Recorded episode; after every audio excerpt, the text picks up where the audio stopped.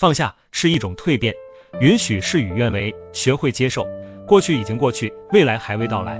如果总是为了过去的事情感到耿耿于怀，对曾经的委屈和伤害难以释怀，在无法改变的人和事上白白浪费注意力，那么人生就会在内耗中一蹶不振，生活失去色彩，烟火人间失去了热爱，被过去牵绊住，无法走向未来。放下就是翻篇，就是告别。人的手心就那么大，握不住的东西很多。得不到的不碰，留不住的不要，已经失去的随风而散。日子还要过下去，我们不能总是被困在过去，无论愿不愿意，都要去经历。走不出低谷期也没关系，活着就是胜利。事情如果有办法解决，就不用担心；如果没有办法，担心也没有用。愧疚悔恨于事无补。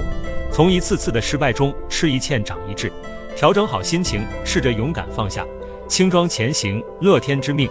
拥抱现在，迎接未来，加油吧！放下往事，